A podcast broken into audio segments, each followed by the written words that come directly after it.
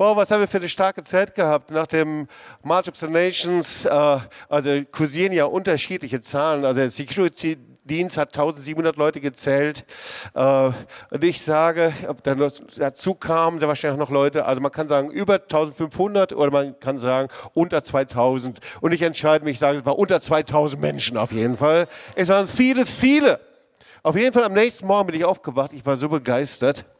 Und ich hatte immer einen Satz, immer nur einen Satz. Ich bin aufgewacht, hatte einen Satz. Hast du es auch manchmal?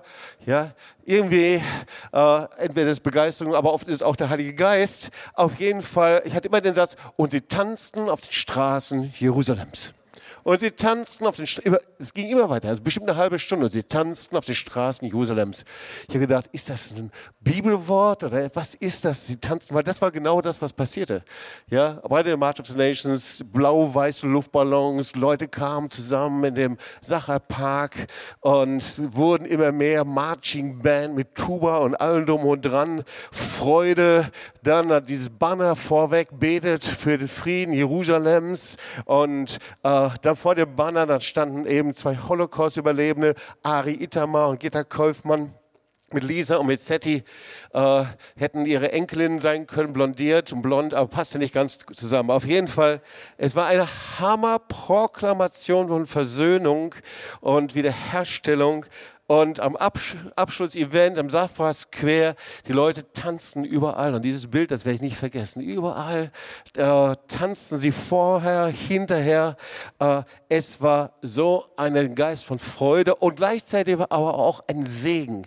Wir haben über Jerusalem gebetet, gesegnet äh, äh und das war ein riesen Power und Kraft. Wir haben hinter Zuschriften bekommen von ganz vielen Israelis, die mit dabei waren, weil du kannst dir vorstellen, wir waren ungefähr 600 bis 700 Teilnehmer und äh, äh, viele Christen kamen natürlich dazu, aber es waren viele Israelis, die da waren. Und wir haben so viele Zuschriften bekommen. Eine will ich dir mal vorlesen. Ähm, und dies ähm, hat nicht nur Einzelfall, sondern viele, die gerade unser Freund Igal, der der Marsch des Lebensdirektor in Israel ist, bekommen hat. Und jemand schreibt, als Israeli, der zum ersten Mal am Marsch teilnahm, war ich begeistert. Ich fühlte eine große Umarmung. Das ist das Hauptgefühl, das ich empfand. Ich lief die ganze Zeit mit einem breiten Lächeln umher. Das ist doch eine starke Aussage, oder? Wir sind angesichts der Feinde nicht alleine. So, diese Zuschriften kamen immer wieder in irgendeiner Art und Form. Wir fühlen uns umarmt. Wir merken, dass Menschen, die lieben uns. Wir haben etwas. Jemand hat sogar geschrieben, äh, die Teilnahme an dem Marsch hat mich verändert. Ich weiß nicht warum. Etwas hat sich in mir verändert. Äh, sehr, sehr stark. Wir werden noch mehr davon berichten, von dem, was passierte. Aber mich interessierte natürlich dieser Satz, und sie tanzten auf den Straßen Jerusalems. Und ich dachte, Mensch, also muss man die Bibel aufschlagen, was steht denn so alles über Tanzen drin? Und ich kam dann äh, auf ein Wort, äh, worüber ich sonst immer hinweggelesen habe. Ich habe das so ein bisschen mit so einem religiösen Begriff verwechselt. Und zwar, weißt du, was das lutherische Wort für tanzen ist? Reigen. Reigen tanzen. Siu, könntest du mal Reigen tanzen? Nicht? Okay, also Reigen. Ja. Und äh, so, also als König David mit der Bundeslade unterwegs war und sie nach Jerusalem brachte, da steht da, 2 Samuel, und sie tanzten mit aller Macht vor dem Herrn im Reigen, ja, und mit Liedern. Oder aber Psalm 30, Vers 12, du hast meine Klage verwandelt in Reigen, eigentlich heißt Tanzen, ja? Du hast meine Klage verwandelt in Tanzen, in Reigen. Du hast mir den Sack der Trauer ausgezogen und mich mit Freude gegürtet. Wer will das empfangen heute? Oder wer hat's empfangen? Kann ich mal sehen? Okay, wer will's noch empfangen? Wer will zum zweiten Mal empfangen? Wer will zum dritten Mal empfangen? Okay, das ist auch in Ordnung, ja?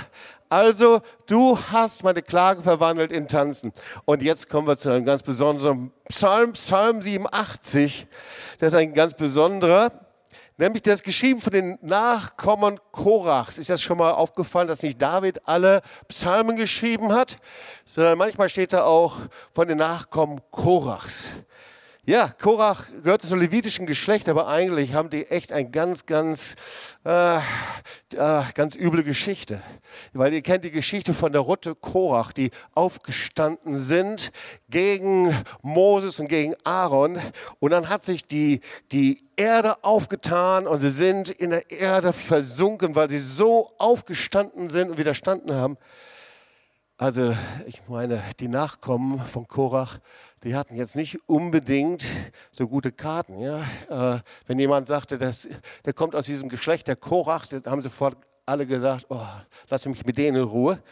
Aber die haben Psalm geschrieben und Psalm 87 und sie singen beim Tanzen, beim Reigen, alle meine Quellen sind in dir.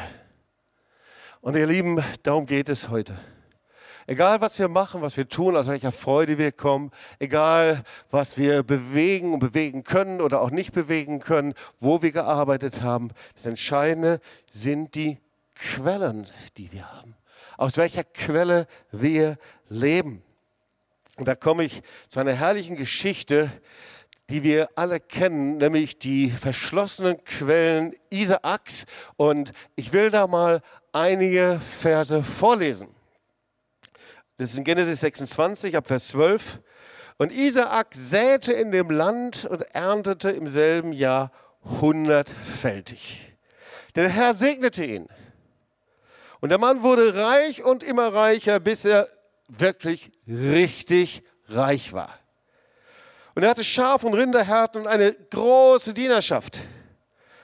Darum beneideten ihn die Philister. Alle Brunnen aber, die die Knechte seines Vaters, so Abraham, seines Vaters Zeiten gegraben hatten, hatten die Philister verstopft und mit loser Erde gefüllt. Und Abraham sprach zu Isaac, geh fort von uns, denn du bist uns viel zu mächtig geworden. Da zog Isaak fort und lagerte sich im Tal Gerar und wohnte dort. Ich habe auch Wasserquellen, aber die kommen aus anderer Richtung. Okay. Und Isaak ließ die Wasserbrunnen aufgraben, die sie zu Zeiten seines Vaters Abraham gegraben hatten und die die Philister nach dem Tod Abrahams verstopft hatten. Und er nannte sie mit demselben Namen, mit dem sein Vater sie benannt hatte. So, das wollen wir uns mal ein bisschen näher anschauen. So, das Wort Gottes ist sehr eindeutig, dass wenn es um Quellen geht, dann geht es um unsere Beziehung zu Gott. David sagt im Psalm 36, Vers 10, denn bei dir ist die Quelle des Lebens. Das heißt, die Quelle, da geht es nicht einfach nur um Wasserquellen, sondern um die Beziehung, die wir zu ihm haben. Oder Jesus sagt zu der Frau am Jakobsbrunnen, Johannes 4, Vers 14, das Wasser, das ich ihnen geben werde, das wird in ihm eine Quelle des, des Wassers sein, das in das ewige Leben quillt. Er sagt, ich bin die Quelle des Lebens. Offenbarung 21, Vers 6 sagt das nochmal, ich will dem Durstigen geben von der Quelle des lebendigen Wassers umsonst. Das heißt, die Quelle steht für die lebendige Beziehung zu Gott. Und wenn es hier um das Graben geht vom Brunnen, dann geht es um die persönliche Beziehung, die wir zu ihm bekommen. Und manche von uns wissen das und haben das erfahren, dass die Beziehung zu ihm wir uns immer wieder neu, das eine ist ein Geschenk, aber das zweite, dass wir auch daran arbeiten müssen. Und darum geht es bei diesem Brunnengraben. Und so lesen wir, Isaak führte ein wohlständiges und erfolgreiches Leben. Also ich meine, das war schon was. Er säte und erntete hundertfältig. Er wurde immer reicher und reicher. Hatte Schaf- und Rinderherden, große Dienerschaft. Und trotzdem hatte er kein sorgenreiches Leben. Wir lesen, dass seine Schwiegertöchter ihm echt Probleme machten. Sie bereiteten, so können wir nachlesen, im Herzenskummer. Und dann lebte er eben in der Wüste und diese Wüste, das war der Ort der Trockenheit. Er war darauf angewiesen, Brunnen, Wasser zu haben. Keine Brunnen, kein Wasser. Es war existenziell. Das heißt, sein ganzer materieller Reichtum, alles, was er hatte, war davon abhängig. Und so hatten die Philister den Brunnen seines Vaters mit Erde zugeschüttet. Und damit hatten sie ihn seine Existenzgrundlage genommen. Und noch kam noch eins dazu, sein alter Freund der Familie, Abimelech, der mit seinem Vater Abraham einen Bund gemacht hatte, der irgendwie, ich weiß nicht, was mit ihm los war, aber er wandte sich dann gegen ihn. Er sagte zu Isaac, geh fort von uns, geh weg von Beersheba, du bist uns viel zu mächtig geworden. So zog Isaak in das Tal Gerar, so lesen wir.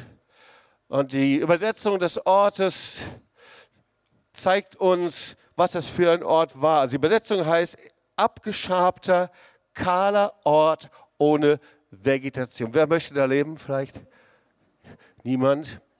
Aber manchmal leben wir an solchen Orten, an solchen abgeschabten, kahlen Orten ohne Wachstum, diesen Orten der Trockenheit, an dem das niemand sehen kann. Aber so war das hier mit Isaac. Er wohnte dort.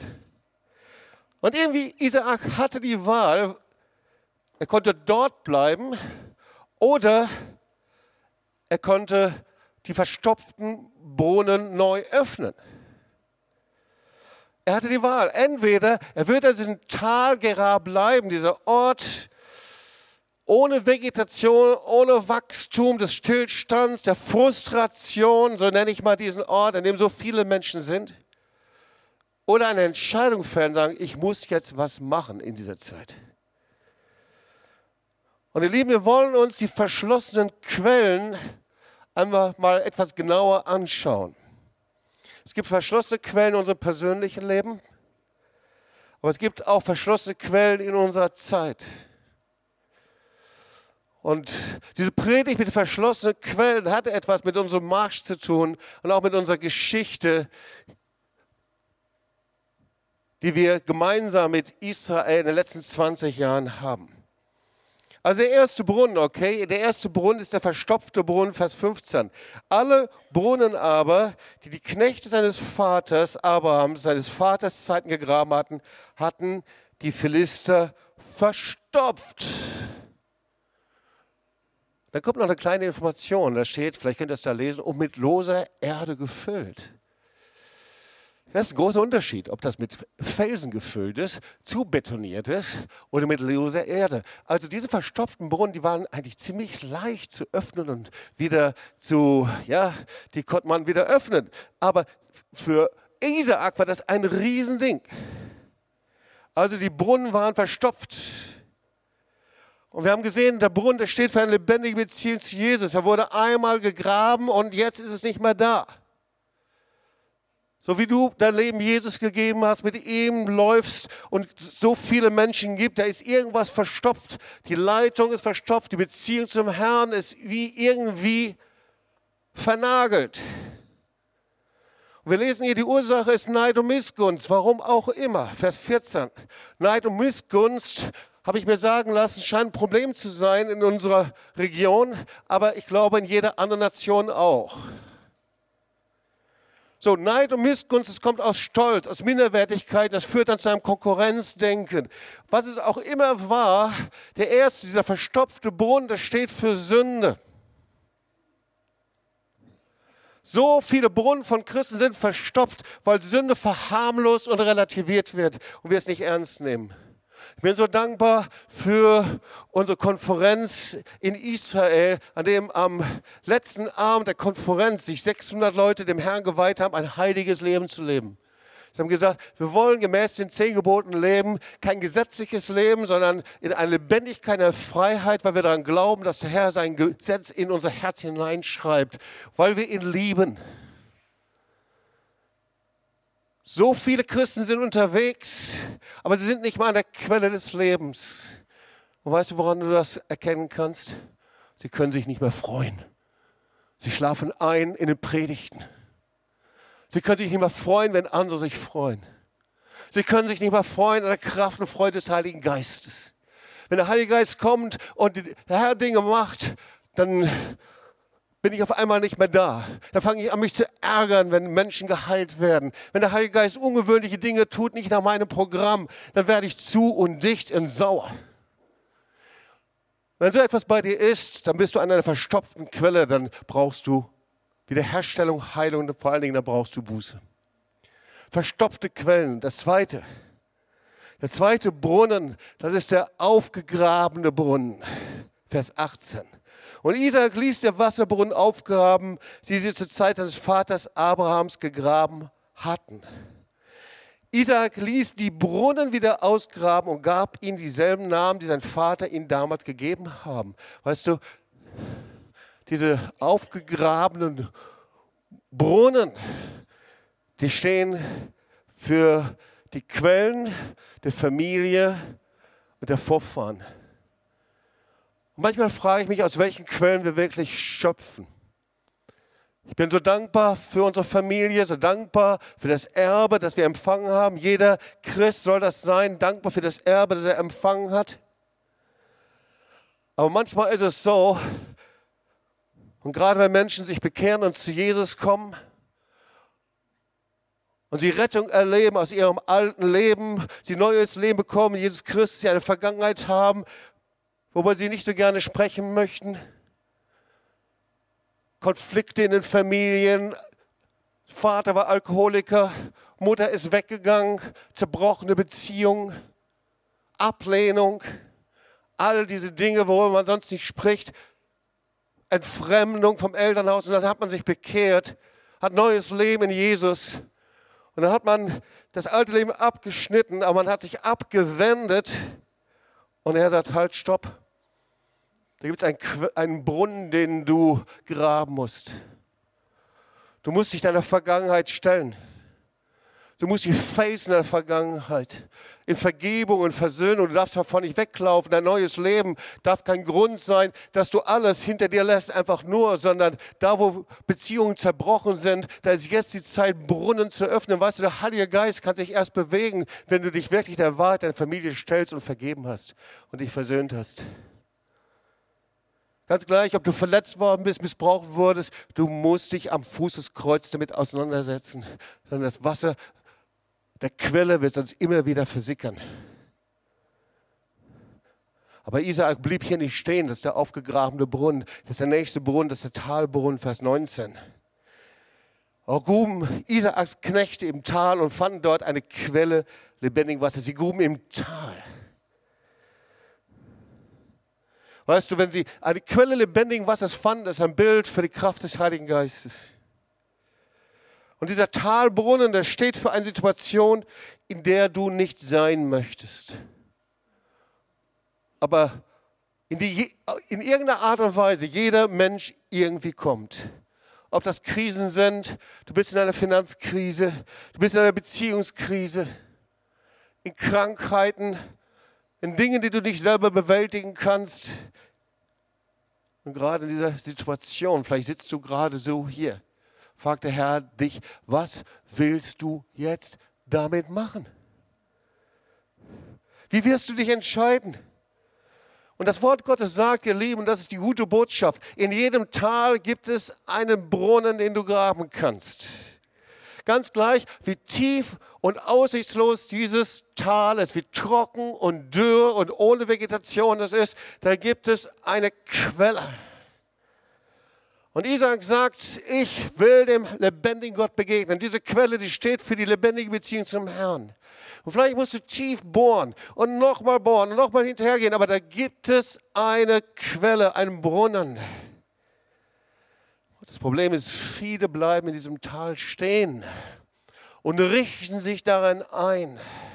Sie denken, das wäre die Bestimmung für ihr Leben. Ich sage dir, die Talsituation ist nicht die Bestimmung für dein Leben. Im Tal zu sein, wenn du dich daran eingerichtet hast, dann ermutige ich dich, mach dich auf und geh los, weil das Tal ist nicht deine Bestimmung für dich. Warum? Aber es immer wieder ausbeten, aussingen. David hat es gesagt im Psalm 23. Da, da hat er nicht gesagt, und ob ich schon sitze im finsteren Tal, du bist bei mir. Wer weiß, dass da ein anderes Wort steht? Da steht, und ob ich wandele im finsteren Tal. Das hebräische Wort ist Jalak. Und ob ich ziehe, das Tal durchziehe, durchlaufe. Hey, wenn du dich da eingerichtet hast, nimm deinen Stuhl weg, reiß dein Haus in dem finsteren Tal ein, deiner Gedankengebäude und mach dich auf. Sondern geh an die Hand Jesu und folge ihm nach, auch wenn es noch eine Zeit lang dunkel ist. Da gibt es einen Brunnen, den du graben kannst. Der vierte Brunnen ist der Zankbrunnen. Vers 20. Sofort waren die Hirten von Gerar zur Stelle und beanspruchten sie für sich. Ja klar, die kamen eben aus, dieser, aus diesem Tal Gerar. Ja, da gab es überhaupt nichts, nur Trockenheit. Darum nannte Isaak diesen nächsten Brunnen Streit, Esek. Es ist interessant, wenn du mit dem Heiligen Geist unterwegs bist. Du hast dein Leben Jesus gegeben. Der Heilige Geist hat dich berührt. Du liebst Jesus. Interessant ist, dass auf einmal dort, wo alles so harmonisch aussah, es Konflikte gibt. Da, wo du in Frieden vorher den Kopf mit Alkohol vollhauen konntest, Drogen nehmen konntest, wo den Frieden vorhuren konntest, von einer Frau zur anderen hüpfen konntest, von einem Mann zum anderen. Alle haben dich in Ruhe gelassen. Jetzt bist du Christ geworden. Hast dein Leben in Ordnung gebracht. Jetzt willst du ein Leben leben, das Gott gefällt. Auf einmal haben so viele Menschen Probleme mit dir. Hast du das schon mal erlebt? Komisch, oder? Aber so ist das. Weil du bist jetzt gerade an diesem Zangbrunnen. Auf einmal gibt es Konflikte. Arbeitsplatz, Familie, was bist du denn für ein Heiliger? Bist du ein Heiliger der letzten Tage oder willst du besser sein als wir oder was ist mit dir? Und viele ärgern sich und bleiben ihr Leben lang an diesem Zangbrunnen und Streitbrunnen stehen, weil sie versuchen, sich zu verteidigen und zu machen, zu tun. Aber es ist gut, wenn du diesen Brunnen schnell verlässt und zum nächsten Brunnen gehst. Amen. Aber da ist es auch nicht besser. Weil der fünfte Brunnen ist der Brunnen der Anfeindungen, Vers 21 sondern Leute gruben an einer anderen Quelle einen Brunnen. Und erneut gerieten sie mit den Hirten von Gerar aneinander. Ist nicht interessant, gell? Das sind die Hirten von Gerar. Das ist genau da, wo der Isaak jetzt gerade lebte. Isaak, das war keine gute Idee an diesem Ort, der äh, dieses, diesen abgeschabten Ort zu leben, diesen kahlen Ort zu leben. Aber da lebte er. Und ständig gab es Streit und Zwietracht. Und jetzt sogar waren sie an einem Brunnen und sie nannten den Brunnen Sidna. Das ist der Brunnen der Feindschaft. Also diesmal gab es nicht etwas Streit, sondern es gab richtig Widerstand. Weißt du, wenn du die Kraft des Heiligen Geistes erlebst und mit der Liebe Jesu und der Kraft Gottes unterwegs bist, dann wirst du nicht nur Freunde haben. Dann werden Menschen auch Probleme haben. Dann wirst du auf Widerstand und Anfeindung stoßen. Und der Herr fragt dich, wie du damit umgehst. Vielleicht im engsten Familienkreis, vielleicht in Freunden, Gemeinden, wo auch immer. Der fragt dich, wie gehst du damit um? Regierst du mit dem gleichen Geist, gleichen Ärger, gleichen Zorn? Oder vergibst du und segnest du? Weißt du, viele bleiben an diesem Brunnen stehen und sie beschäftigen sich ihr Leben lang mit den Ungerechtigkeiten, die sie erlebt haben. Und ja, sicherlich waren diese Ungerechtigkeiten da. Vielleicht war es in deiner Gemeinde, du bist hier mit dabei über TOS TV, vielleicht hast du es erlebt in einem um Umkreis, wo auch immer. Aber die Tatsache ist, dass jeder Mensch Ungerechtigkeit erlebt. Wenn du noch keine Ungerechtigkeit erlebt hast, bitte melde dich. Kann ich mal dich sehen? Ich möchte dich gerne vorstellen, weil du bist ein ganz besonderes Exemplar. Ich möchte dich gerne unseren Schaukasten ausstellen, ausstopfen. Okay, na, vielleicht lieber nicht. Also, das heißt, wir müssen lernen, richtig zu reagieren und diesen Brunnen der Feindschaft zu verlassen, zu segnen. Und die gute Botschaft ist, es gibt einen neuen Brunnen, das ist der weite Raumbrunnen, Vers 22. Da brach er von dort auf und grub einen weiteren Brunnen. Und um den stritten sie sich nicht. Gott sei Dank, da haben sie sich nicht drum gestritten. Diesen Brunnen, den nannten sie Rechobot und sprach, Nun hat uns der Herr einen weiten Raum gemacht, damit wir fruchtbar sein können. Isaac grub weiter, einen neuen Brunnen. Und dieser Brunnen hieß weiter Raum. Ich sage es mal etwas anders. Dieser Brunnen, in der heutigen Sprache nennen wir das in einer neuen Dimension leben. Oder aber wir werden auf eine neue Ebene gebracht. Okay? Wer möchte das gerne? Ich glaube, das ist doch für uns, oder? Und das ist das, was David sagt, Psalm 31. Du stellst meine Füße auf weitem Raum. Und die Übersetzung ist eigentlich, ich habe mal darüber gepredigt, ist, dass wenn du deine, deinen Fuß nimmst und einen Schritt machst, dann wird während du gehst dieser Schritt größer und größer. Du kommst in eine neue Dimension hinein. Das ist der Brunnen, an dem der Herr seine Verheißung erfüllt und sichtbar werden lässt. Wer möchte an diesem Brunnen sein? Ne? Das ist der Brunnen der Erweiterung und des Wachstums. Ich erinnere mich, vor einigen Wochen stand Hetting hier, sie fing an zu predigen und zu prophezeien. Jesaja, 45, Jesaja 54, Jesaja 54, dieses Wort, mach den Raum deines Zeltes weit und breiter aus die Decke deiner Wohnstadt. Es ist die Zeit, in der der Herr in eine neue Dimension hineinbringt dich persönlich, aber auch die Gemeinde Jesu in eine neue Dimension. Aber hey, es gibt Menschen, die glauben bis ihr Rentenalter an eine neue Dimension, aber leben nicht darin. Und dann geht der Grabdeckel zu und dann haben sie neue Dimension. Ist ja auch schlecht. also, das kann es ja auch nicht sein, oder?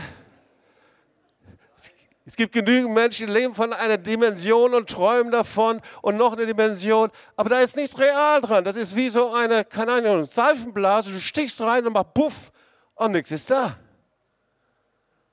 Und manchmal sind wir solche Glaubensträumer.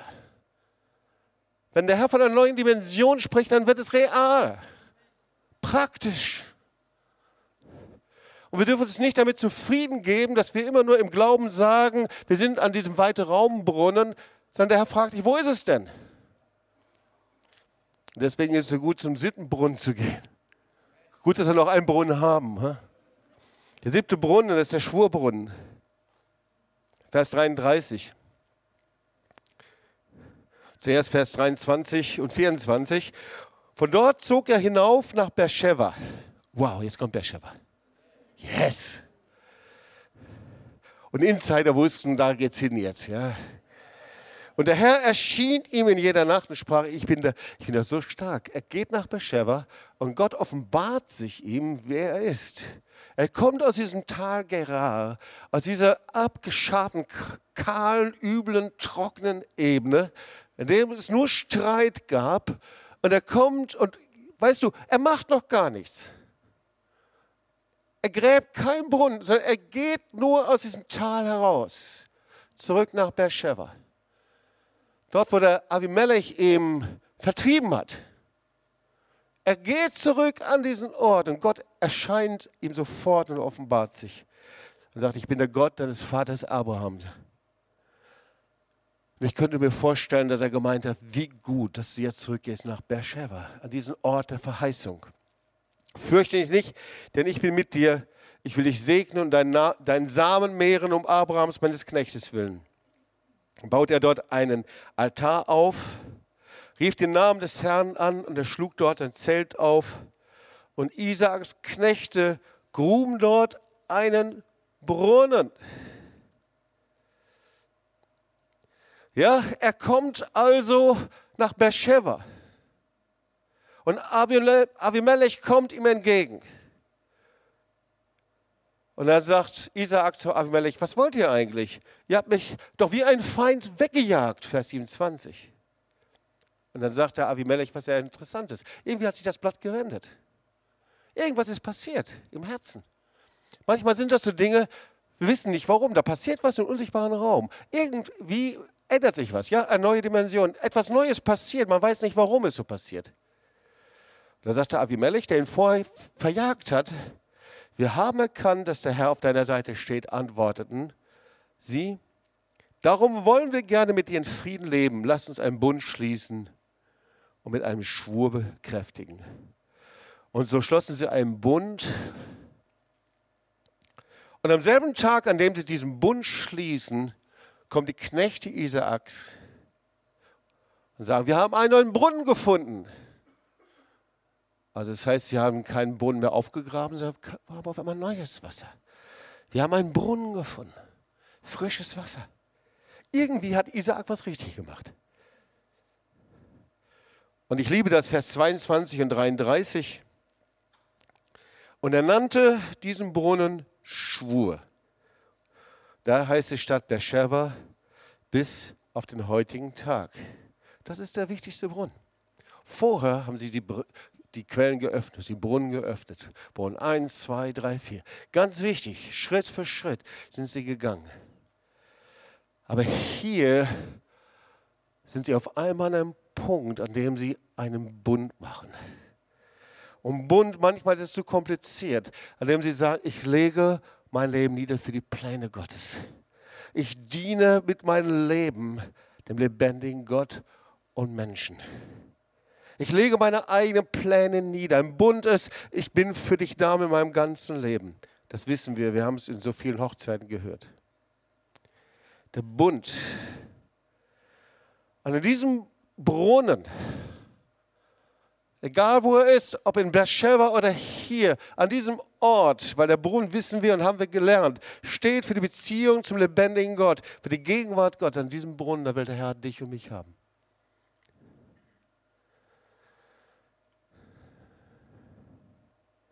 Als wir im Jahr 2003 unsere jüdischen Wurzeln entdeckten,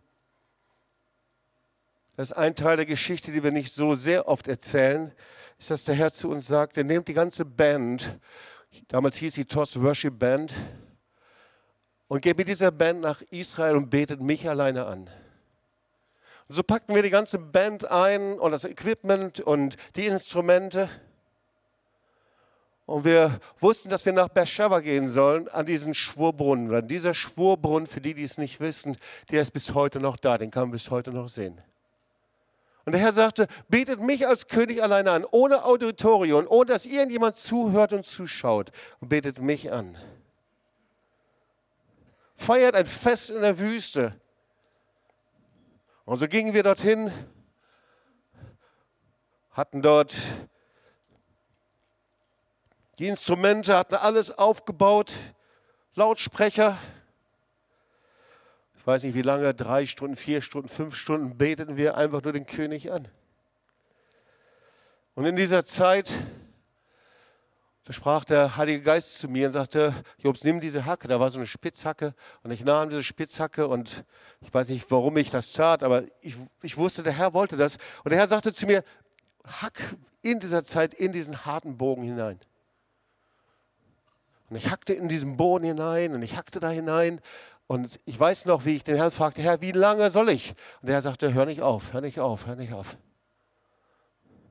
Ich weiß nicht, wie lange es war. Für mich gefühlt war es lange. Vielleicht waren es fünf Minuten oder zehn Minuten, keine Ahnung. Aber während ich in diesem Boden hackte, während der Anbetung, fragte ich den Heiligen Geist, Herr, warum, warum sollen wir das tun und warum mache ich das? Und er sagt, ich habe euch berufen als Werk, verschlossene Quellen zu öffnen. Das war das Wort. Ich wusste nicht, was das bedeutet. Ich wusste nicht, welche Dimension das hat. Ihr Lieben, das war genau vor 20 Jahren. Heute haben wir 2023. Ich wusste nicht, was alles weiter passieren würde, dass Märsche des Lebens entstehen würde, dass Decke des Schweigens Buch schreiben würde, dass Menschen in Deutschland, in deutschsprachigen Nationen, dann international berührt werden, freigesetzt werden. Dass wir in Deutschland einen Impact bekommen, unsere Familiengeschichten anzuhören und diese Quellen aufzugraben. Ich wusste nicht, dass wir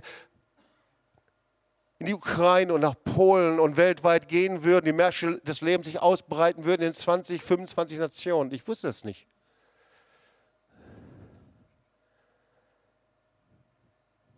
Aber weißt du, Vor drei Tagen sind wir nochmal nach Beersheba gegangen. Und ich stand wieder an diesem Brunnen und ich wollte dem Herrn danken. Und ich sah in meinem Geist, wie der Herr ein kleines Wort in Erfüllung gebracht hat in 20 Jahren. Etwas, was ganz klein angefangen hat, wie er jedes Wort, seine Verheißung hat wachsen lassen. Ich rufe euch, verschlossene Quellen zu öffnen.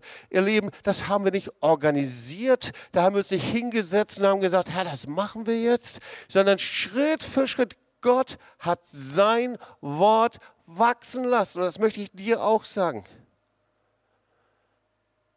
Wenn der Herr dir Verheißung gegeben hat und ein Wort gegeben hat, dann schau doch bitte nicht nach sechs Monaten zurück und sag, wo ist denn jetzt der große Dienst?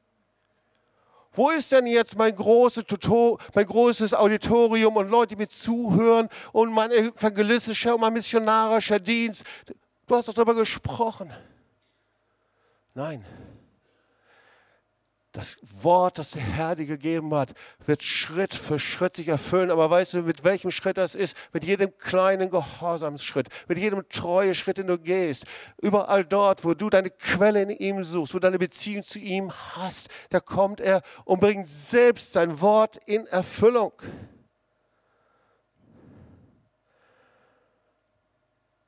Und das ist das, was passiert ist. Der hat uns gebeten, verschlossene Quellen zu öffnen, aber wir wussten noch nicht mal, was es für verschlossene Quellen sind. Verschlossene Quellen in unseren Herzen durch die Kraft des Heiligen Geistes. Wie viele verschlossene Quellen haben sich da geöffnet? Und hey, wenn du hier sitzt und Jesus liebst, du kannst es dir nicht leisten, dass dein Herz verschlossen bleibt. Du tötest dich selbst. Und genauso, wenn du hier sitzt und dein Herz ist verschlossen für Israel, du kannst es dir nicht leisten, dass es verschlossen bleibt weil du tötest die Liebe des Vaters in dir ab. Weil wie kannst du nicht das lieben, was der himmlische Vater liebt?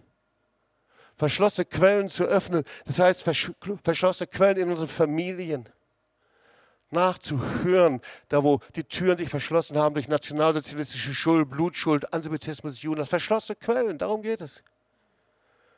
Verschlossene Quellen in Kirchen, Gemeinden durch einen 2000-jährigen Antisemitismus und Junas, das ist nicht irgendetwas, sondern Millionen, Millionen von Christen und Pastoren, die haben wie einen inneren Vorhang, weil sie vergiftet sind durch eine falsche Theologie, diese Replacement-Theologie. Verschlossene Quellen vom jüdischen Erbe. Der hat euch berufen, verschlossene Quellen Lateinamerika zu öffnen von jüdischem Erbe. Und Straßenkinder entdecken das jüdische Erbe. Ist das nicht herrlich? Sie lieben und weinen für Israel, weil das das Erbe ist, das der Herr ihnen gegeben hat, weil das das Erbe der Transformation für ihre Nation. Wow. Und er sagt, ich will diese Quellen wieder neu öffnen, ich will sie fließen lassen. Und ich möchte dich fragen, bist du an irgendeinem Brunnen stehen geblieben? Weil das können wir so leicht. Wenn ich zurückschaue, 20 Jahre, oh, da wären so viele Möglichkeiten gewesen, stehen zu bleiben. So viele Möglichkeiten, nicht weiterzugehen. Weißt du, Jesus möchte, dass du dein Ziel erreichst. Er hat also einen kostbaren Plan für dein Leben, egal wer wir sind, für jeden von uns. Der hat nicht zu einigen gesagt, für dich habe ich einen Plan und dich habe ich vergessen. Für jeden Einzelnen von uns. Aber er ist die Quelle des Lebens. Und da wird es kein anderes Wasser geben, das deinen Hunger und Durst nach Gott stillen kann. Und weißt du, wir haben gesehen bei der March of the Nations, da war so ein Segen da, so eine Herrlichkeit. Ich war so bewegt und dankbar. Hinterher haben wir darüber gesprochen. Aber abends, als ich alleine war mit Jesus, habe ich gesagt, Herr, das bist du. Hat nicht mit Menschen zu tun. So viele Gelegenheiten hätten wir haben können. Es hätte nicht funktioniert. Noch am Tag vorher hat es noch heftige Attacken gegeben, wo es das Risiko gab, dass der Marsch nicht stattfindet. Aber Gott war so souverän. Gott war souverän, dass es diesen Waffenstillstand gegeben hat. Ja, wie verrückt ist das denn, dass Hunderte, Hunderte nach Israel reisen, trotz Raketenbeschuss. Und die Israelis, die nehmen das wahr, die sagen, das gibt's doch wohl nicht. Ihr kommt nach Ashkelon, ihr kommt zu uns. Kommen sie wirklich? Ja, sie kommen. Die müssen Israel aber wirklich lieben. Ja. Weißt du, er hat einen Brunnen für dich, den er öffnen möchte, ganz gleich, wo du dich befindest. Offenbarung 21. Ich will dem Durstigen geben von der Quelle des lebendigen Wassers umsonst. Halleluja. Der dritte Punkt. Ihr habt sowieso nicht mitbekommen, was der zweite ist. Gott nimmt, oh, ich liebe es heute mal ohne PowerPoint zu predigen. Es macht mir richtig Spaß. Halleluja. Gott nimmt sein Wort und bringt es in Erfüllung. Als ich da reingehackt habe, da, da wusste ich nicht, was passiert. Wir wussten es nicht, Schlotte wusste es nicht. By the way, da war der Punkt, als wir gesagt haben, also Toss Worship Band hier, brauchen einen neuen Namen, als der Herr die Worship Band getauft hat. Sie bekamen den Namen Beersheba. Ja, 20 Jahre gibt es jetzt Beersheba. Gebt mal den Applaus dafür.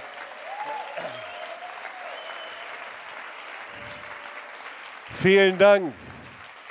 Vielen Dank an eure Treue. Murray, Gudula, alle, die da sind. Die ganzen Pastoralis waren mit dabei. Vielen Dank für eure Treue. Aber Schritt für Schritt, Gott nimmt sein Wort und bringt es in Erfüllung, aber Schritt für Schritt möchten so gerne den großen Wurf haben. Und manchmal kopieren wir dein geistiges Leben. Wir versuchen etwas zu sein, wer wir nicht sind. Und jeder merkt es der ist doch nicht authentisch, der ist nicht normal. Was ist mit der denn los? wir wollen was darstellen, wir möchten, dass der Herr uns gebraucht und dann landen wir an verstopfte Quellen. Ihr Lieben, es gibt zu viele Christen, zu viele Menschen, die ihre Schwächen, Niederlagen, Probleme vertuschen, weil sie denken, sie müssen das Bild eines erfolgreichen Christen darstellen. Wie geht es dir? Gut? Okay, im Schwabenländischen sagt man mir Gott's recht. Klar. Sorry, das habe ich jetzt nicht richtig gesagt. Guido, wie sagt man es? Schon recht. Okay. Schon recht.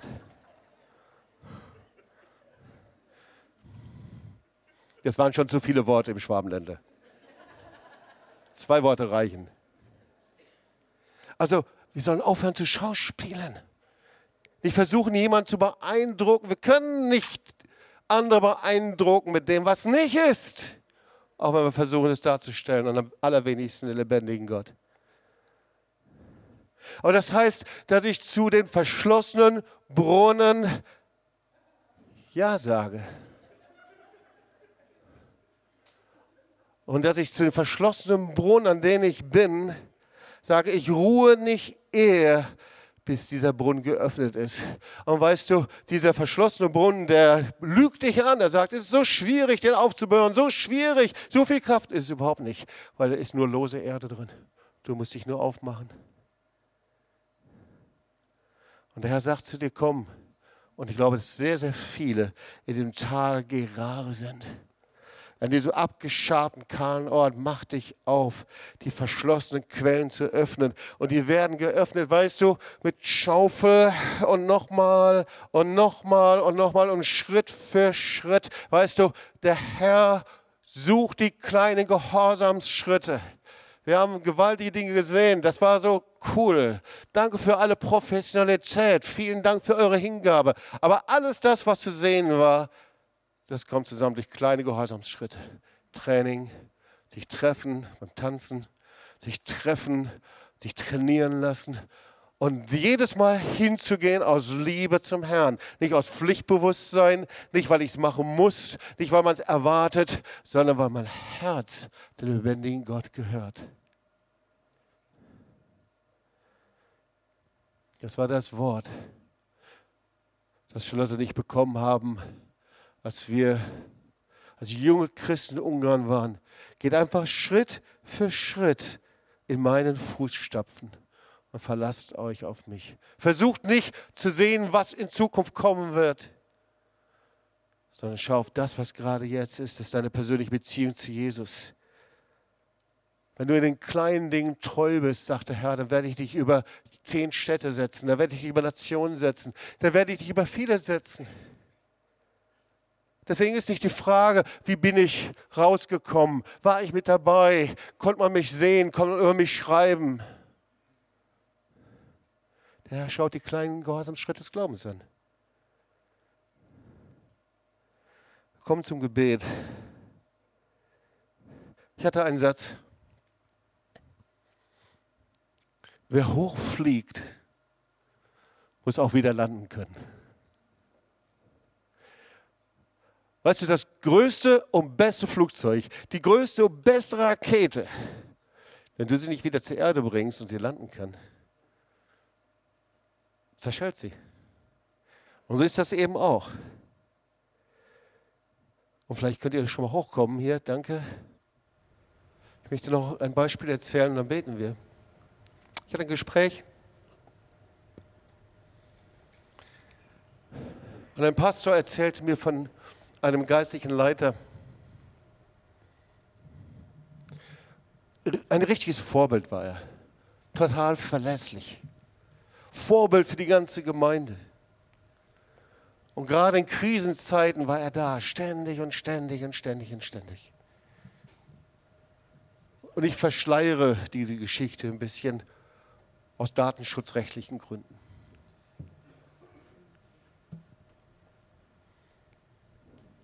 Er war ein Vorbild. Er hat sich hingegeben. In Krisenzeiten war er da. Immer wieder und immer wieder. Und dann plötzlich wie aus dem Nichts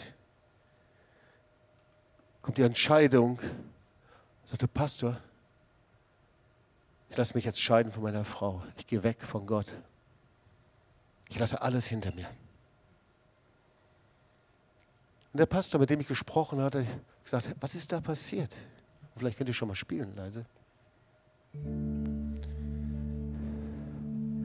Vielleicht erinnern sich einige an die Geschichte von Lot. Stefan hat darüber gelehrt, Stefan Haas. Das hebräische Wort von Lot, das war die Hülle. Was war da passiert? Er hatte alles richtig gemacht.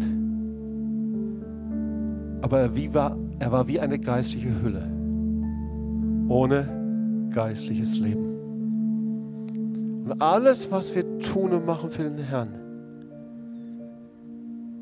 hat nur Wert aufgrund einer persönlichen Beziehung zu Jesus. Die Landebahn deines Glaubens ist dein persönliches geistliches Leben. Das sieht niemand.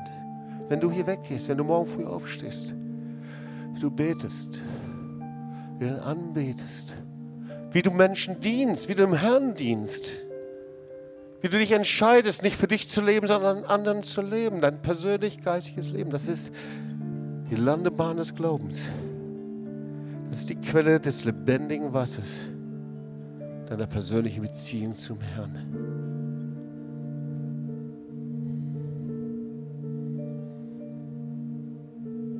Denn bei dir ist die Quelle des Lebens.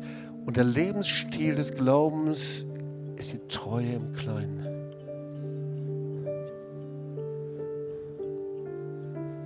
Wenn der Herr mich anschaut, dann schaut er nicht auf das, was wir bewegt haben, gemacht haben, getan haben. Er schaut darauf, wie ich in der Beziehung zu ihm lebe, zum Hinkomme, ihn suche, die Brunnen grabe, die Brunnen grabe, des Gebetes ihn suche, daher meine Identität, meine Liebe, meine Anerkennung bekomme.